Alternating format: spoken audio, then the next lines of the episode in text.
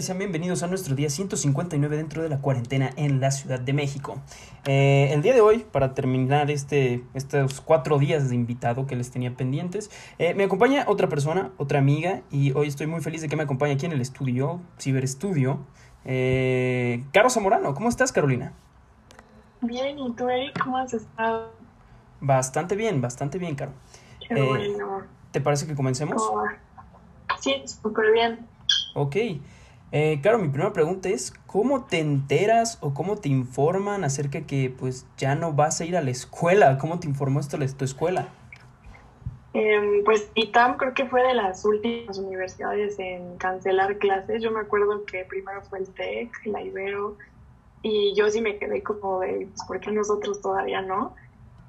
Y justo tenía examen el sábado este, yo ya estaba como súper preparada porque tenía dos exámenes ese día, pero nos llegó un, este, un mail diciendo que pues ya se iban a cancelar las clases y que nos, nos daban informes de qué iba a pasar con los exámenes, con las clases y todo, pero sí fue un poco fuera de tiempo, o sea, para mi opinión, porque ya había muchos contagiados, bueno, muchos alumnos contagiados que, que dejaron de ir o sea, a la escuela porque ellos sentían que, que era correcto. Ok, entonces, o sea, ya había, ya había contagios en la escuela al momento en que pararon sí, Okay. Sí, o sea, me enteré por un grupo de foráneos que, que decían como que tal persona, o sea, para nombres, este, su mamá tenía COVID porque había dejado cosas así. Y, siento que, que sí se tardó mucho mi escuela en cancelar las clases, como una semana después que, que las demás universidades. Ok, Ahora, ¿qué, ¿qué estabas haciendo en el momento en que te informan de esto? Creo que, está, creo que era un fin de semana, no recuerdo bien, y estaba con mi familia en Cuernavaca y este justo vi el mail y les dije que pues no podíamos quedar en Cuernavaca o regresarnos porque ya me iba a tener clases presenciales y ya. Ok. Ahora, Caro, ¿cuál fue el último lugar al que fuiste de manera pues bien, sin ninguna medida de seguridad, ninguna pues preocupación acerca de todo este contagio antes de pues de la, de la cuarentena? Creo que el último lugar que fui fue un restaurante, fui a desayunar con, con mi familia y pues fue el único, la única vez que recuerdo que salí antes de que existieran todas las medidas de seguridad de sana distancia y todo eso. Ok. Eh, ahora, Caro, eh, me gustaría saber cómo, describirías tú esta experiencia o este nuevo método de las clases en línea. Mm, por una parte, siento que, que sí les falta mucho. O sea, a mí se me complican muchísimo las clases que son como de matemáticas, o sea, cálculo, economía y todas esas. Yo sí necesito como un pizarrón, o sea, estar en el salón a poder preguntar y, por si algo no me quedó claro, sobre todo cálculo me cuesta mucho trabajo línea, o sea, es otro nivel para aprender a distancia y aunque hay sesiones de dudas pues los profesores siempre están al pendiente de ti, no es lo mismo. Y por otra parte, hay muchos profesores de ITAM que son muy, muy, muy este, viejitos, pero lo están intentando. O sea, yo tuve el semestre pasado a una maestra que está muy preocupada de cómo dar clases y se ve que le echó muchísimas ganas para poder cubrir el temario.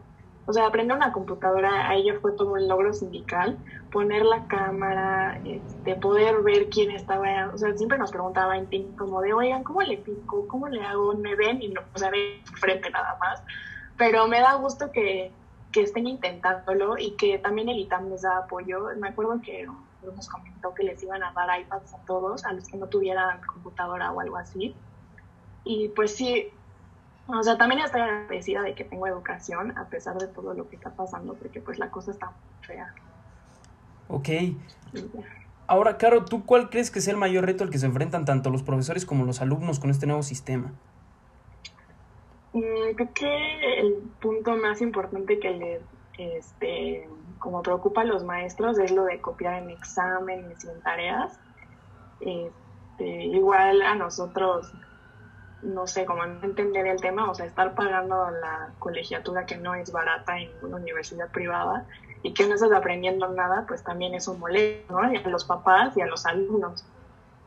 y pues también los profesores también están preocupados de cómo van a ser las evaluaciones y normalmente los estudias presencialmente podían cuidarte o podían asesorarte y ahorita pues es mucho más complicado porque si a alguien se le fue el internet, el profesor no tiene un wifi, no puede dar la clase, entonces que sí es como algo muy complicado y que poco a poco van llevando este, los profesores para poder sacar adelante el curso.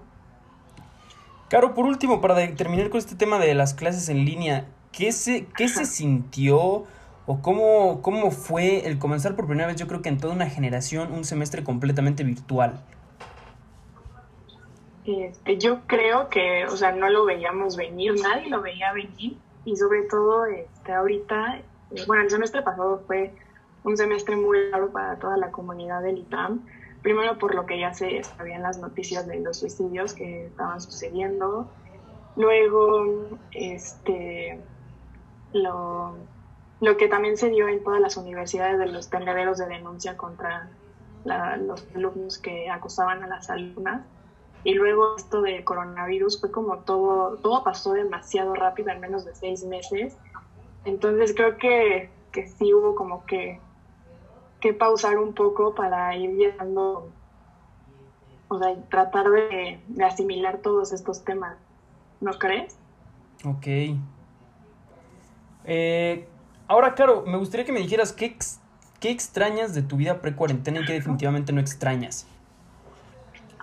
extraño muchísimo ver a mis amigas porque todas son, bueno, la mayoría son foráneas, entonces pues no, no hay cómo las pueda ver extraño igual las clases presenciales, extraño ver a mis maestros y poder irlos a ver a su oficina cuando no entendía algo.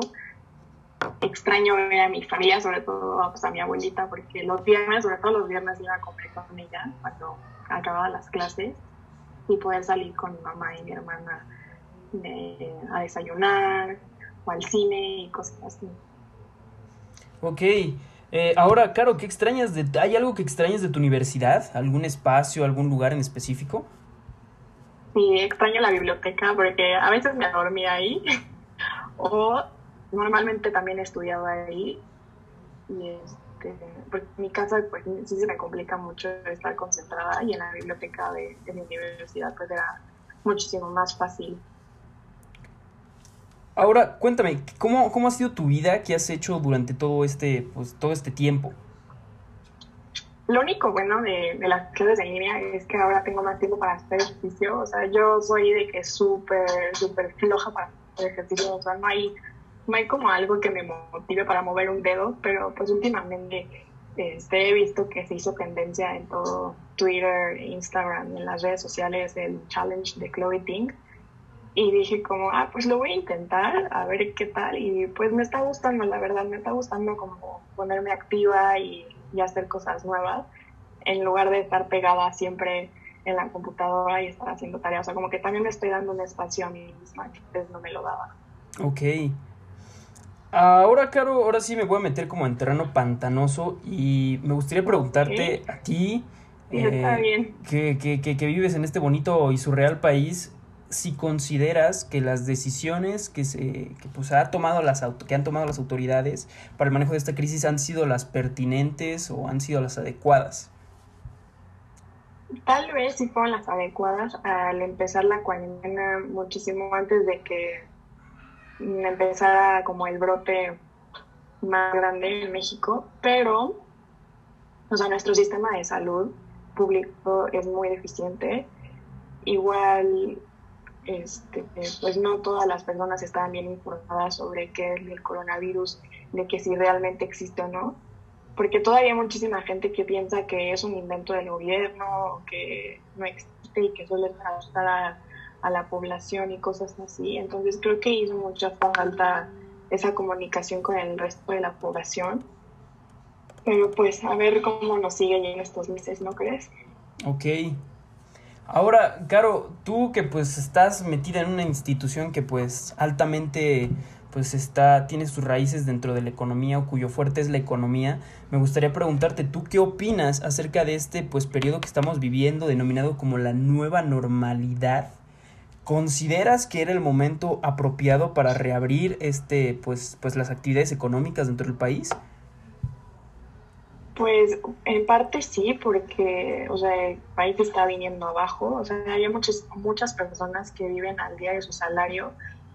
Por ejemplo, meseros. Sobre todo, creo que ahorita lo que causó mucho conflicto es la apertura de los santos. No sé si viste las noticias que abrió Apote 27 por una parte como que todos nos quedamos de no puede ser posible con antros sí habrá y las escuelas no pero pues si también nos ponemos a pensar que esas personas sobre todo los meseros los bartenders pues sí necesitan su ingreso porque no sabemos ellos si, si están si están recibiendo apoyo económico de otro de otro lugar o ese era su, su base económica para poder solventar los gastos de su familia. Ok, Ahora, eh, hablando al aire, me gustaría preguntarte, tú cuándo, o sea, diciendo una fecha así completamente paleatoria, ¿cuándo crees que esto pueda llegar a terminar? La verdad no sé, pero este, un maestro mío de, macroeconomía nos, nos comentó que él va a regresar a trabajar al Banco de México hasta abril. Entonces yo esperaría que ya el próximo semestre sea presencial o mínimo que sea este híbrido porque yo no creo que este semestre vaya, vaya a ser presencial en algún punto. Yo vamos a acabar en línea. Pero yo esperaría que ya para marzo del próximo año se, se haya podido obtener la vacuna y pues bueno, no la normalidad, pero que la nueva normalidad ya nos permita ir a clases y salir un poco más. Y ya. Ok. Ahora, ¿Tú qué consecuencias ves que esta crisis nos va a traer en los ámbitos políticos, sociales y económicos? En los políticos, pues ya, ya lo hemos visto muchísimas veces en las noticias, como nuestro presidente pues, no usa cubrebocas y pues la gran mayoría de la población lo ve como, como un líder, como su ejemplo a seguir. Entonces, si el presidente no trae el cubrebocas, pues las demás personas van a decir, ¿por qué si él no trae, yo sí me lo tengo que poner cuando salgo a cosas como el súper o a comprar cualquier cosita. Entonces siento que en ese, en ese ámbito sí deberían de poner las autoridades el ejemplo de qué es lo que se debe hacer para poder, para poder contrarrestar el virus.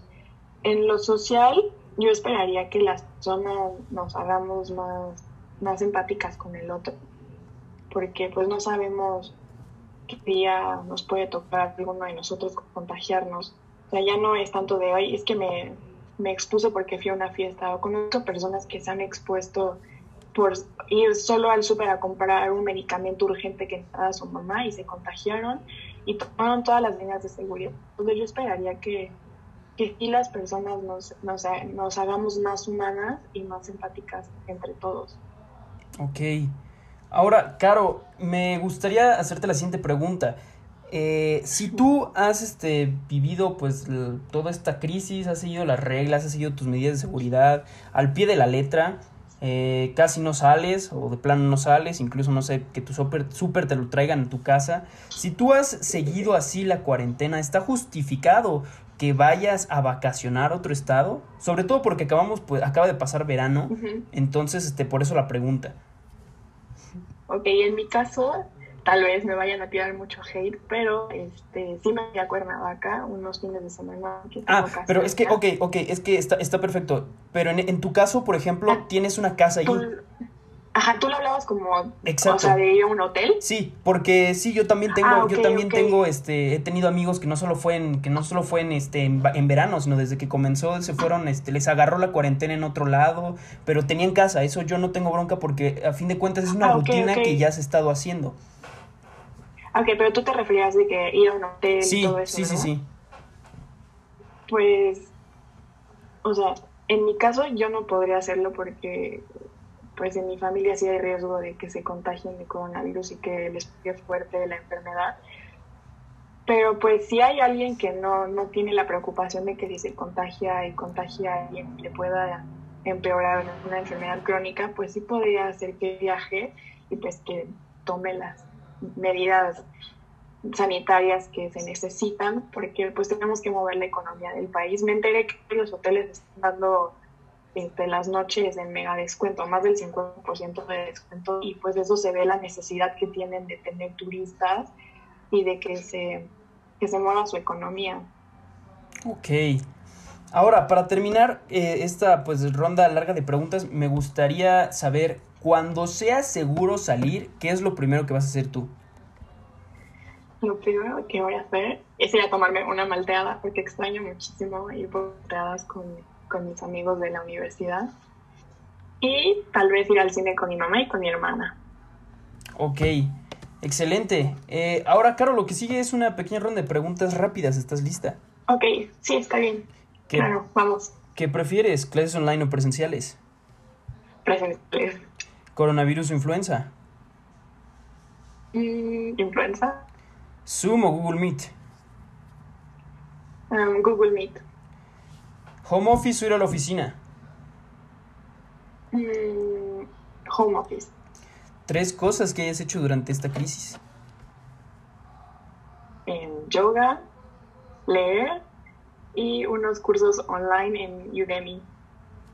Ahora la siguiente pregunta, Caro, es más control de calidad. Entonces, este, me gustaría preguntarte cuál de estos videos que se han grabado míos ha sido el que más te ha gustado o de los que más te ha gustado. Creo que los primeros fueron los que más me gustaron porque estaba como muy apanicada de que, ay, no sabes cuál me gustó muchísimo, el del papel de baño, de en el que hablabas que ya viste que, que muchas personas empezaron a comprar papel de baño Ah, sí. así a lo, a lo loco. Y me gustó que, que dieras tu punto de vista sobre eso, porque a mí me tenía muy intrigada ese tema, porque yo no entendía la gente qué es lo que pensaba o qué, qué pasaba por sus cabezas, que si compraban papel de baño pues todo iba a mejorar, la salud la tenían asegurada o qué. Ok, pues muchas gracias, Caro. Eh, ¿Algo que quieras agregar antes de concluir? Eh, no, creo que no. Muchísimas gracias por la invitación, Eric. No, hombre, a ti. Eh, pues yo con esto me despido, muchachos, y pues eh, ya mañana estarán viendo cómo nos arreglamos con la semana. Mañana de entrada no hay invitado. Y les recuerdo que me pueden escuchar completamente gratis en Spotify y en Anchor. Yo con esto me despido y recuerden, no salgan de casa. Bye bye. Huh.